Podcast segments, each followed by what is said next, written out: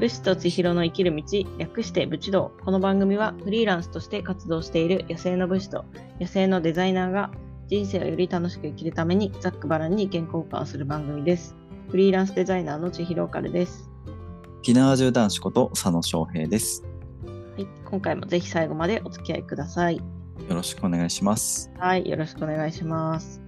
いや、なんか最近あれですね、ちょっと涼しくなってきましたね。いやー、めちゃめちゃ涼しいですね。いよいよ秋で。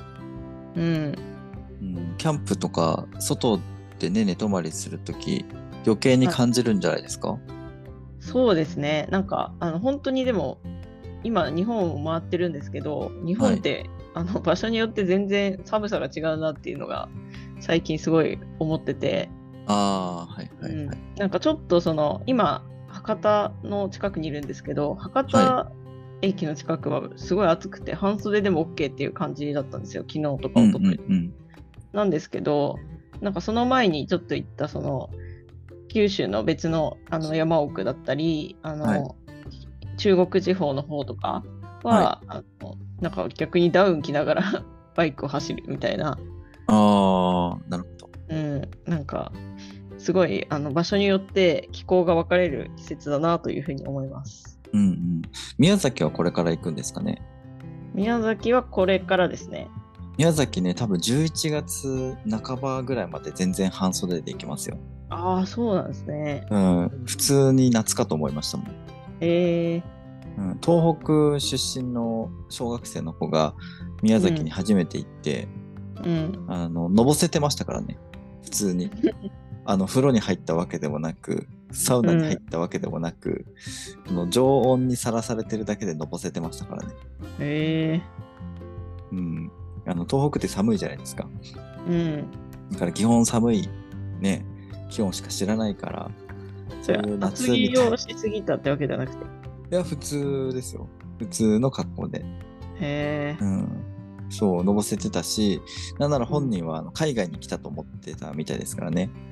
ねうん。それだけ気温違うとそうなりますよね そうそうそうそう。いや本当にだから、日本ってね、長いし、気温の差もあるし、いや、もう本当にそれをね、私はめっちゃ体感してますよ。うん。あと四季も感じれるのもいいですよね。はい。うん、今この時期に北海道行ったら結構大変なことになるんじゃないですか。いやー、確かに。本当うそうでん。ねえ。だからプランニングはもう大正解でしたね。す。はい。夏に北海道、冬に沖縄というね。うん、え宮崎まで行って沖縄行くんですかそれともいやか多分、鹿あ児島の、沖縄の後になります、宮崎行くとしたら。ああーはいはいどっから行くんですかえっ、と、どっからっていうのはどこを経由して沖縄行くんですか長崎あーあ、そうですね。あの、これから佐賀、長崎で、で、熊本、鹿児島って行こうかなって。うんで鹿児島行ってうん。沖縄沖縄なんですかそう。鹿児島からフェリー、フェリーが出てるんですよ。沖はい縄はいはいで沖縄行って鹿児島戻ってきて宮崎みたいな、うん。ですね。はいはいで四国の方回って本州にまた戻ってくるって感じですかそうですね。あーはい。ってことは大分からか大分からフェリーかあ、いや、帰りは、はいあの、陸路で山口とか通っていくのかあなまたそっちから行くんですかあの、行きが、その、大分のフェリーだったんですよ。あ四国もう行ったんですか四国は愛媛だけ行きましたね。ああ、そうなんだ。はい。ええなるほど、なるほど。じゃあ帰りは四国寄らないそれとも広島からうんと、広島からそうですね。あの、四フェ国にリー入っかて。なんかで四あ国に入っーて、ぐるっと回って、はいはい。はで、いあの、なんだっけ、兵庫の方の淡路島か。あっちの方通って、本州なんかに。あ淡路島は、その原付だと経由できないらしいんですよ。あそっか、あの道ダメなんだ。うん。ええじゃあどうするんですか結局また広島の方に戻る。なんか裏技で、あの、はい普通にその、なんだ、香川からで出てる橋、はいはい瀬はい。戸瀬戸大橋は原付で渡れないんですけど、ほうほあう。その瀬戸大橋あ、香川と岡山の間に小豆島っていう島があって、はいはい。そこをなんかこう経由するとフェリーで行けるんですってそこへえ。はいなんでそのルートもありかなって思ってたなるりほとど、なるかほど。はえー面白そうですね。ぜひそっちのルートでね、行っていただきたいですけどね。いはいうん。淡路島も行ってもらいたいし。うん、そうですね。淡路島はもう行ってか、なんか片方しか空いてないみたいですね、原付で行ける道が。はいはいはい。はい、だから、なんか行って帰ってくるみたいな感じになると思うんですけど。へえ。いや、いいっすね。楽しそう。はい、静岡でお会いできる日を楽しみにしてますよ。あ、そうですね。静岡最後の方なんで、はい。楽しみにしてます。 11月 ?12 月えっ、と、そうですね。10あーちょっとわかんない。なんかその沖縄でもしかしたら冬を越すという、 あの、プランがあるので、なるほそうなどっ。たらもう春ですね。なるほど。すごいはな。ロングバケーションですね。ロングバケーションで行こうかな。せっかく行く えのでー、まあまあ確かにね。いや、いいな。いいっすね。はい、そんな感じで、はい。まだまだ、はい、楽しんでいきたいと思います。はい。気をつけてくださいね。はい、であ今日のテーマですよね。はい。はい、今日はですね、えっと、フリーランスになるタイミングについてちょっとディスカッションをしたいなと思ってます。はい。はい、辞めるタイミングというか、その会社を辞めるっていうところに対して、まあ、はい。はい。こういう時に辞めるかみたいな話はしたんですけれども、その、はい。はい。まあ、続きみたいなもんですかね。そうですね。前回はあれですかね。辞めたいけど辞められない人に対してのメあそうですねッセージ。うん。はい、ですね。うんフリーランスになるタイミングって言っても結構定義が広いですよね。そのそうなんやでりすよたねいことができなくなったら辞めるとかっていうのもそうだし、うん何月何日に辞めるのかとかね。なんかそういう時期的なものもあったりしますよね。うんうんうん、うん、そうですね。その両面についてちょっとお話ししていきたいなとは思うんですけど。そうですね。うはい。んじゃあまずはあれかなその時期じゃなくてどういった状況になったらやめた方がいいのかとか、まあ、切り替えた方がいいのかみたいな方から言ってみますか。そうですね。うん、どういうタイミングか。どうどういうふうにな状況になったら、うん、あ心境になったらですね。ですよね。えー私の経験談というか、私が実際にそのフリーランスになろうって思ったタイミングで言うと、はい。あの、まあ、自分が今やってることと、あと、その、自分がまあフリーランスになったらっていう、その未来を想像したときに、うん、フリーランスになった未来の方が輝いて見えたとき、お ーみたいな感じですかね。なるほどなるほど。で、その、そのフリーランスになる未来が、あのリアルに想像できるかっていうのが大事だと思います。まあそうね輝いて見えるだけだと大概輝いて見えちゃいますからね。うん。うん、そうそう現実味を帯びた形でなんか今はその学んでることだったりとか自分が持ってるスキルとか、まあその状況置かれた状況を持ってあの、まあ、この状況だったらなんかフリーランスとしてやっていけそうだなっていうその別に根拠はいらないんですけどなんとなく、うなんとなくその実感ですね、うん実感がある状態でまあなんかそのどうなるかなって想像してその未来とあとこれその今自分がまあ会社員だとか他の仕事をやっててそれをやり続ける未来でそれをこう並べた時にそのフリーランスの方が楽しそうだなっていうふうに思えたならまあ独立すべきかなっていうふうに思います。なるほど。えじゃあそれは、うんその売り上げとしてうんなんかやっていける、月々こんだけ入ってくるだろうみたいな見積もりがあるかないかっていうのは関係ないってことですよね。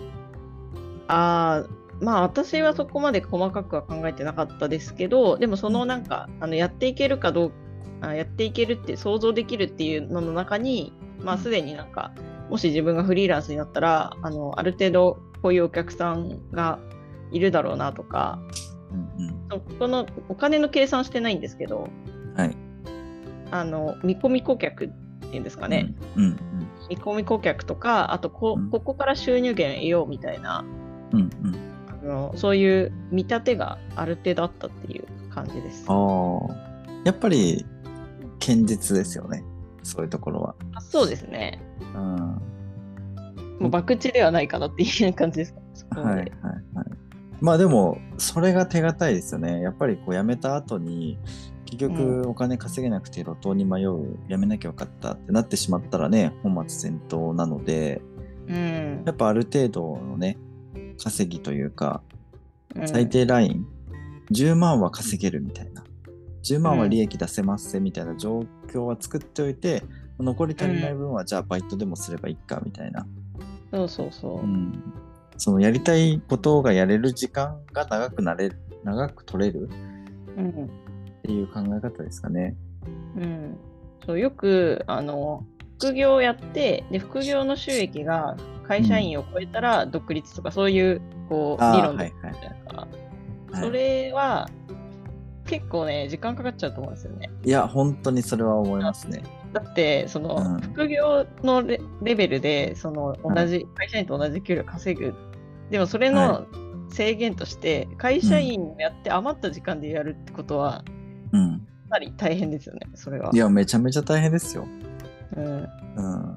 僕もそれ目指して何年かやってましたけどうんもう途中で無理だなって思いましたもんしびれを切らしちゃいました。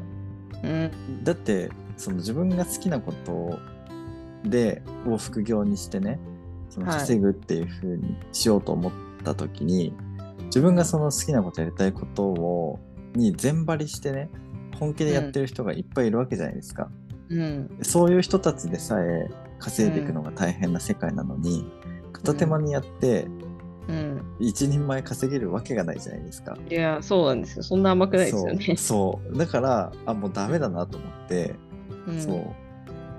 だからもう辞める決意をしたというか、だから僕の場合は、確固たる見込みはなかったんですよね。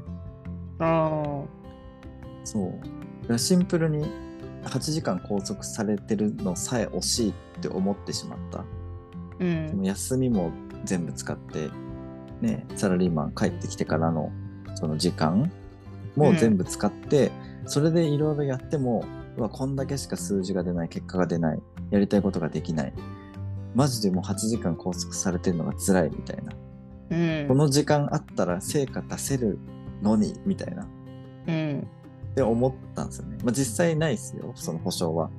うん。 8時間拘束されないで、そこにフルベッドしたからといって、うんじゃあ本当に会社員時代の給料もらえるまで稼げるのかって言われた時にぶっちゃけやってみないと分かんないんですよね。まあ、そうですね。そう。まあ、だけど、8時間は自分のやりたいことやってうんである程度稼いで、うん、で足りない分はじゃあその8時間以外今まで活動の方にしてた時間を、じゃあバイトとかねその足りない分を補うためのなんか労働にすればまあなんとかなるんじゃねみたいな。うん。うんなんかそういう感じではありましたね。うん。うんうん。いや、そうですね。タイミング。タイミング的にはそんな感じでしたね。もうなんうか、ん。とにかくやりたいっていう。すべての時間をそこにぶち込みたいみたいな。う思った時が、なんかやめ時というか。ん。ああ、そうですね。うん。まあ、あとは覚悟ですかね。覚悟。うん。うん。最悪、最悪再就職すればいいとか、うまくいかなくても。うん、うん。確かにう。ん。それありますね。なんか、私も、その、もし独立するなら、若いうちにやった方がいいなっては思ってました。うん。なんか再チャレンジのそのこうか可能性が高いのはやっぱり若いうちじゃないですか。そうそうそうそうそう。うんそうなんですよ。だから、まだね、その、猶予が残ってるというか、うん、うん、早いに越したことはないですよね。いや本当に。そう。まあ、それはね、30代、40代、50代になったって別にフリーランスになったっていいんですよ。ううんん。いいけど、いいけどですよね。うん。その確率論で言ったらっていうんですか統計で言ったらっていうんですかねやっぱ若い方が再チャレンジしやすいっていうのはありますよね。そうそうそう。なんか、まあ、私は結構その辞める時の後押しとなったのは、まあ、もしやフリーランスやってみて合わなかったら、また会社に就職すればいいかなっていうふうにうんうん思ったんですよね。でもそのはいはいまた会社に就職するっていうのがなんか30とか超えるとやっぱりなかなかねあの取ってもらえなくなったりとかするっていうのもあってでめちゃめちゃそ刺のされます ね。めちゃめちゃぐさぐさきますね。私が辞めたの27歳じゃないですか。 はい、ではい。 27歳やったら、まあ、12年やってダメだったらギリ、あのいけるっていう年齢だったんでうんうんうんうん。なんかそれもあってあじゃあ今じゃないとダメだなっていうふうに思ったんですよ。はいはい。いや、マジでそれはね、賢いと思いますよ。僕はもう逆ですもんね。今やめんのかっていう、30歳でやめましたからね。下手したら30歳ボーダーと呼ばれてるラインじゃないですか。はいはいはい。 30歳でうんね、再就職したらギリ取る、取ってもらえる、取られないみたいな。まあ今はちょっと35ぐらいまでね、伸びてるかもしれないですけど、うんうんまあでもその区切りですよね。多分そうです35ねまで行ってたらやめてなかったかもしれないですね。あそう。逆にもうここじゃないとみたいな。ここで動かなかったらもう遅いだろっていう。うん。っていうのはありましたね。あうんだから遅い方かもしれない。あまあ遅くはないけど早くもないな。うん。早い人は20代前半とかで出て、ね、独立する人もいますからね。そうそうそう。なんならね、学生終わってから就職しないでそのままなんていう人もいたりしますからね、今ね。うん、うん、まあでもどんどんフリーランスというかね個人でやっていく人は増えていくと思いますけどね今後としては、うんそうですねう。んしかもなんやかんや言って会社員やってた時よりなんか今の方がスキルめちゃめちゃ身についてる気がしますもんうんあの全部自分でやんなきゃいけないじゃないですか、そうですあのね。フリーフリーランスってはい。あの会社員って、まあ、その職種とかにもよりますけど基本的にじゃあこの会社のここの部分だけこのパートはじゃああなたやってくださいねっていう感じでただそれを延々とやればいいっていう感じだから、一応そこに、そこの部分についてのその技能とかノウハウっていうのはすごい特化していく傾向はあると思うんですけど、うんやっぱ結局一人じゃ何もできなくなっちゃうんですよね体系的に、うんうん。だけどフリーランスって、まあ、何かねクリエイティブなことをする価値を作り出すのも自分でやんなきゃいけないし、はまあ、い仕入れだったりとか、そういうなんだろうお金の管理とか、はいもう経理経理も全部自分でやるんですよね。はい。で売るためには営業もしなきゃいけないし、うんうん、なんか全部自分でやんなきゃいけないから、トータル的なスキルがめちゃめちゃ身につくというか。うん、そうですね。なんかお金とか税とかその辺の知識はやっぱり会社員の時よりは勝手についてきます。圧倒的にマネーリテラシー高くなったしうんあとはその経営に関するその視点が持てるようになったっていうのがすごいでかいと思っててあの、うん会社員の時って僕その自分の給料をどうやって稼いでるのかみたいなのってあんまり計算したことなかったんですよ。うんあの自分の給料を自分で稼げてると思い込んでたというか、うんうん、けど実際どうだったんだろうって思うんですよね今思うと。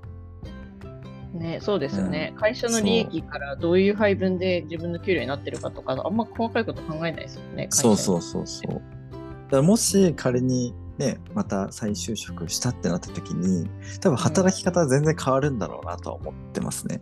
ああ、そうですね。ちょっと視点がね、変わりますよね。そう。た社だ長働き、に、なんか、うん、そうそう社そう。長目線になっちゃうみたいな。 そうそうそう。自分が社長、この会社の経営をするってなったら、どういうふうに動いた方がいいんだろうかとか、どうしたら、ね、ロスが少なくて利益を増やせるかみたいな、なんはいはかい、めちゃくちゃ優秀な社員になりそうですよね。確かにな。うん。うん、まあでも結果的には、んもう会社員に戻りたくないし、戻らなくてもいいっていう状況を1年間でね、あの多分お互いに作れてたんで、そうですね、うんそれは幸いですね。そうですね。うんまあ、がむしゃらになったっていうのもそうだし、うんまあ、一回このフリーランスの楽しさをね知ってしまったら、まあやめられないですよね、ね、そうですねう。ん、自由ですから、うん、寝る時間も起きる時間も自由どこで仕事をするのも自由、はい。ね、沖縄で1ヶ月バケーションするのも自由、うん。うん、最高ですからねいや、本当にそうですね。うんまあだからフリーランスになるタイミングとしては、あれですかね。まあ、ある程度の、ある程度の算段と、あとはもう、勢いみたいうん。な、 うん、やりたいなって思った時にやるっていう感じですかね。そうですね。うん。人生一度きりですから、うん。うん。悔いなく生きた方がいいですね。そう。でまあ、早ければ早いほどいいんじゃないかということはありますね。そう。ね。いや、はい確かに本当に、迷ってる暇があったらね、とりあえずやってみて、合わなかったら戻ればいいと。まあ、戻るっつってもね、今と全く同じ状況には戻れないですから、う。うんん。まあ、そこはあれですよね。その、新しい未来というか、自分が理想としているものを手に入れるためには、現状を捨てなきゃいけないっていう、もうそこはトレードオフですよね。現状を変えずにはい、いい未来を手に入れるなんてのは多分難しいので、はい。うんまあ、そういう覚悟ですね。今を捨ててでもよく、より良い未来に、未来を目指したいかっていう、うん。うん、そこですね。そこを天秤にかけて、はい。うん、未来を取れるかどうか。ですかね。はい。なんかいい感じにまとまってきたところで、じゃあちょっはとい後半でまた、もうちょっと具体的な話をしましょうかね。そうですね。はい。ということで、じゃあ前半は一応い以上にしたいと思います。えっと、はいスタートヘムで聞いている方は概要のリンクから後半へ飛んでください。ポッドキャストの方はそのまま聞けます。はい、では後半でお待ちしてます。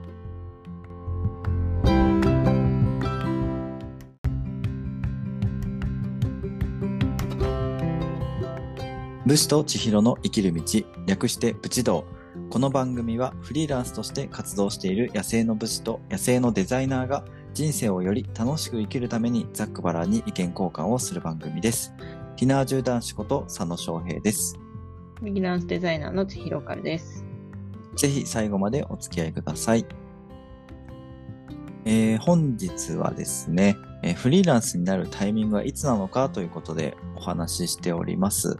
えー前半ではですね、まあ、ちょっと抽象的ではあるんですけど、フリーランスになるためにタイミング、こういうふうに思った時にはフリーランス目指したよみたいな話をしましたので、えースタンド FM の方はですね、概要欄に前半のリンクがありますので、そちらから前半聞いてみてください。で、後半の方はですね、あの、具体的な、今度は期日っていうんですかね、フリーランスになるのに、この時期に辞めた方がいいよみたいな、会社を辞めるタイミングについてお話ししていこうかなと思うんですけど、うんこれ、もう僕の方から言っちゃっていいですかね。うん、あ、はい。はい。もうこれはね、僕結構ね、あの、ベストを尽くしたんじゃないかなと思うんですけど、あの、自分自身の、あの、経験なんですけどね。あの、会社員をやってると、まあ、その会社にもよるんですけど、有給って溜まってきますよね。はい。うん。で、僕は、割と有給を毎年ちゃんと使ってるタイプだったんですよ。うん、うん、うん、だからあんまり残ってはいなかったんですけどあのたっぷり残ってる人にぜひやっていただきたいその会社を辞めるタイミングっていうのがあるんですけどあの夏休みとか冬休みとかの長期休暇を絡めるっていう、ううんんそれをね、やってほしいなと思います。うん。うんで、まあ、まずはですね、まあまず一つとしては、そのうん、ボーナスがある会社、ボーナスをもらえる立場にある人はですね、ボーナスをもらってから辞めるっていうのが一番いいと思うんですよ。ううんん。まあ、もちろんね、その人間関係とかがあって、いや、もうボーナスとかマジでいらないから今すぐ辞めたいんだっていう人は、まあ、辞めてもいいと思うんですけど、うんた、だ、フリーランスになって思うのが、やっぱりね、お金ないなってなるんですよ。うん何をするにも。なの、で、もらえるもんは全部もらっといた方がいいっていうのが、あの、アドバイスなんですけど、はい。うん。だから僕の場合は夏休みと絡めました。あの、うん有給消化を。なるほどう。ん。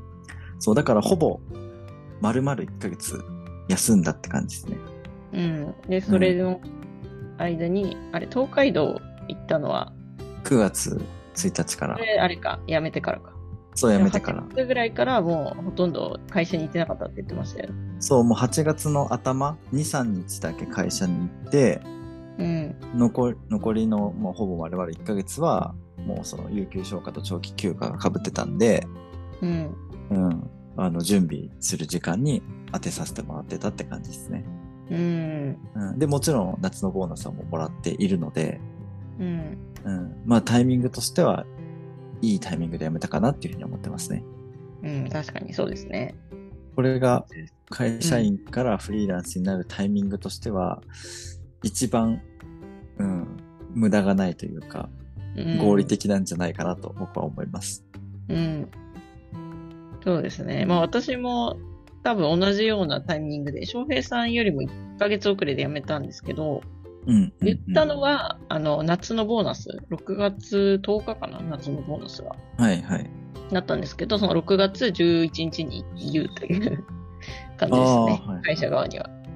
それはやっぱりなんですかこうボーナス前に言うと、査定に響くとかあるんですかそう、なんか、それはもう本当に、その同じ会社をちょっと前に辞めた人から聞いた話なんで、はいはい。はい、あの、そうなんだろうなって思ってて、ええまあその辞める意欲がある人にボーナスって払われないじゃないですか、多分。ー。 まあまあまあ。会社としては払いたくないですよね。はい、そういうことなんで、あの、まあ、辞める意欲は私は5月下旬ぐらいからあったんです けど、それは言わずにこらえて、あはいはの、いボーナスが、まあ、出て振り込まれた次の日に言う行って、で、そこから、まあ、ちょっと円満退社のために、その、いろいろ引き継ぎとか、うんうんうんあのなんか、ちゃんと自分の業務整理してからやめましょうっていうね、話し合いの中で、じゃあ3ヶ月後の9月で退社にしましょうっていう感じになったんですあよ。あ、はいはい。うんまあでも別にね、あの、労働基準法的に言ったら、ね、うん2週間とか 1, 1ヶ月あればやめていいってなってますけどね、確か。うん、そうですね。そう。だから3ヶ月やったのは本当に偉いなと思いますよ。うんうん、まあ、うん私も有給を消化しながら、だからその最後の2ヶ月とかは、あの、週3出社とか、うん。感じで。で、私の場合は、その、フリーランスになってからも、その前の会社と、うんうちんょっと取り続ける形になったので、ああ、じゃあいいではすね。い。そこもあうっんてっていう感じで。そういうなると、こう、ブチッとはいけないですよね。うん、そうですね。ああ、確かに確かに。あの僕はもう全然うん。畑が違うんで、うん。うん、畑が違うんでもう知るかって感じでしたけどね。はい。うん。すごい。そう私はもうど、なんか、すごいフェードアウトって感じでしたね。あの、うんまあ、だんだん、その会社に来なくなって、そうんの辞める直前は週3とか週2で会社で、うんで、えっと、辞めた後は、あの、個人事業主としての契約ってことで、ぜ全部リモートで、一応、あの、なんだろうな、中には入ってるけど、出社はしない。で、その半年後に完全に契約を終えるっていう、ああ、はい。めちゃめちゃなんかすご徐い々に消えてった感じになりました。えーでも、それでもいいですね。最初の間にちょっと仕事があるっていうのはありがたいですよね。いやそうなんですよ。うん。いはやいだいぶ助かりましたね。はい。そっか。いや、僕、まあ辞めるタイミングもそうだったと思うんですけど、そのコロナっていうのもあったからね、まだ。うんうん。送別会すらなかったですかね。ああ、うん。まあでも長くほん勤めてたのに。タイミング的にはね、ちょっと、うんうちの会社も送別会とかもうほとんどなかったですね。うん。うんね本当に。まあ別にやってほしかったっていうわけでもないんですけど、うんうん、やってほしかったってわけでもないんだけど、まあ、やっぱそういうもんなんだなと思いましたね。うん。一番最初は、あの、困るみたいな。本当にやめんのかみたいな。あうの、んうん、どうしようみたいな感じで困ってはいたんですけど、上司とか先輩の方々も。ううんん。まあ、ただ僕の意思を確認して、あ、もう決まってるんだなっていうのが、まあ、分かったら、もうそこからは何も言わなくなったし、うんあの引き継だ引き継ぎだけ頼むなみたいななんかそういう感じになりましたけどね、はうい。ん、まあでも残された人たちは大変だろうなと思いながらも、うん。うん、結構ねその人が少ない部署だったんですよああ、そうなんですね。そうだから僕が抜けたらもう結構僕しかできない仕事みたいなのも結構あったんで、うん。うん、ちょっとね残された人たちの負荷が増えるなとは思ったんだけどでもそんなの気にしてたら結局自分を永遠に犠牲にしなきゃいけないわけじゃないですか本当にやりたいことがあるのにみたいな、うんうんそうだからねそこはちょっと心を鬼にしましたよねうんうん。うんだからちょっと辛かった正直辞めるときは、うん。うん、でも自分の夢というかねやりたいことをやるって決めてそっちを選んだからにはもうもうそっちで結果出さなきゃねうん。辞めた人たちにも申し訳が立たないというかうん。うん、そこでなんかもう辞めるって言ってからはもう行動変わりましたもんね。ああ、そこはでかいですよね。うん、やっぱすべてりが、こう進んでいくみたいな。うん。だってもう辞めるって言ったらもうね辞めるのを辞めるとは言えないじゃないですか。うん、でもそこからはもう、うんまあ、今今よりかはまだぬるかったですけど、まあ、それでも、あもうフリーランスになるんだなっていう、うん、なんかもう気持ちとしては晴れ晴れしいの方が多かったかな、あうん、ずっと嫌でしたからね、まあ、嫌だというかなんで好きでもない仕事お金のためとはいえどもみたいな、うん、なんか嫌だなこんなことに人生の貴重な時間を使うのはとは思ってたんで、うん、だからそういうところはまあ良かったかなと思いますよね。あ、そうですね。うんまあ、何しろ長期休暇とその辞めるタイミングを組み合わせるのはめちゃめちゃおすすめです。うん。うん、でもあれですね、この今の放送時期だと、若干、お夏休みも冬休みも遠いっていう時期ですね。そうだから今悩んでる人は一番最速で辞めるんだったらもう冬ですね。ああ、じゃあ今、今今っていうよりは、もう冬のその12月のボーナスもらって、すぐ辞めるみたいな。でももらってからっ確っていうのもちょっとおかしな話ですけどね大体ボーナスって前半期の成績が反映されてるはずじゃないですかかにうん。前半期の成績が反映されてるから評価自体ってもう決まってると思うんですよねある程度ああ、まあそうですね。確かに。そのねはずですけど、まあそこは会社によるかもしれないですね。なんか別に辞める意思があってもちゃんと払うのか、 それとも、ちょっとやっぱりそこら辺に感情移入してしまうのかって いう。あのまあ、大企業の場合は多分もらう前に辞めますって言っても大丈夫だとは思うんですけどね、あその多分個別にいじるみたいなこちょこちょっとするっていうのは多分あ、はい。大変だと思うんで、うんう。ん、だからあこいつもらう前に辞めるから減らそうみたいなのは、まあ、起こりにくいかなと思うけどただうん100%とは言えないねやっぱり人がやってることだから、ううんん。まあ、僕もそう言われてみればもらう前に言ったからちょっと少なかったかもしれないなっていうのはありますけどね。うんうんまあ、業績がねそんなになんだろういい時じゃなかったっていうのもあったからまあまあうんこんなもんかみたいなのはありましたけど、うんんまあでもとにかく、まあ、安牌なのはもらった後に言うのが一番いいかもしれないね。で、あの、フリーランスになると、あはの、い、きなり住民税とか、そういうのが押しかかってくるんで、い、そうやめた後すぐね、あお金がないと結構やばいことになりまうすね。ん、そうびっくりした本当にあへえこのタイミングでまとまってくるんだって半年分ぐらい一気にきますもんね。そう、なんかもうなって、成り立てで、フリーランスの給料が何も入ってない状態で、もうなんか、なん 10, 10万円以上の請求がいきなり国から来るって いうビ感ビじなっんた。で。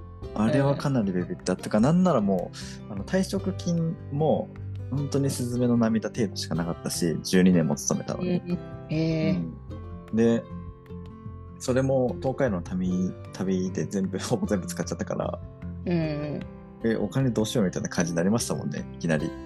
ううん、やっぱそうですよね。うん、なんかねフリーランスになりたいって言ってた割にはその個人でやっていくことのうなんか、ねかかる経費とか、うん、いろいろ全然ね調べてなかったなっていう、うん、そこはちょっとね情報を集めるリサーチを作してたかなっていうのは思いましたね。うん、うんそこはちょっとある程度は調べてからやめた方がいいですね。うんいくまらあ、ぐだかららい、ボーナスをもらった後とか、うんうんそこら辺のある程度の、ね、お金があるっていう状態でやめた方がいいかもしれないですね。うん。うん、まあ、ざあっあくとりは、うん、 50 50万ぐらいはあった方がいいですよね。まあそんなになくてもいいけどでもまあ50万あったら、うん、30万ありゃいいじゃないですか。そうですね、最低30万ぐらいですかね。うん、30万あれば、とりあえずは支払い関係はなんとかなるかな。うん。うん、ただ自分の生活費は残んないですけどね、うん支払いだけで終わっちゃうかな、うん。うん、まああとはあれかなあの何を落としたか忘れちゃったななんだっけ なん だなんだっけとか言ってもうもう忘れちゃったから、まあ、大したことじゃなかったんですよそうですか。うんはい。まあ、またなんか喋ってれば、急に復活するかもしれないですけ思どい。出したら言ってください。うん。はい。ただまあ、辞めるタイミングとしては、えはいーと夏休みもしくは冬休みの期間の直前とかで、かつ、まあ、できればボーナスもらってから、ちょっと、あの、意向を伝えた方がいいという 感じですかね。うんですね。あ、思い出した。思い出した、思い出した。あと、そのフリーランスをやるって決めて、うん、会社を辞めるにしても、うん、あの、会社を辞める前に、うん。開業届を出さない方がいいかもしれないですね。ああ、あれですか、はい失業保険。そうそうそう、失業手当をもらった方がいいかもしれないです。あ軌あ、道に乗るまでは。そうですね。うん。失業手当。僕はもう会社辞める前に開業届を出しちゃってたんで、はい、あの、辞めても失業扱いにならないんですよ。はい、はい。っていうのがあったので、失業手当をもらえませんでした。はい。はい。私は、うんあ、の、廃業届出してなかったんですけど、うん。前職との契約をもうすぐに結んでしまったので、失業手当がえませんでしなるほど。やられましたね。た。はい。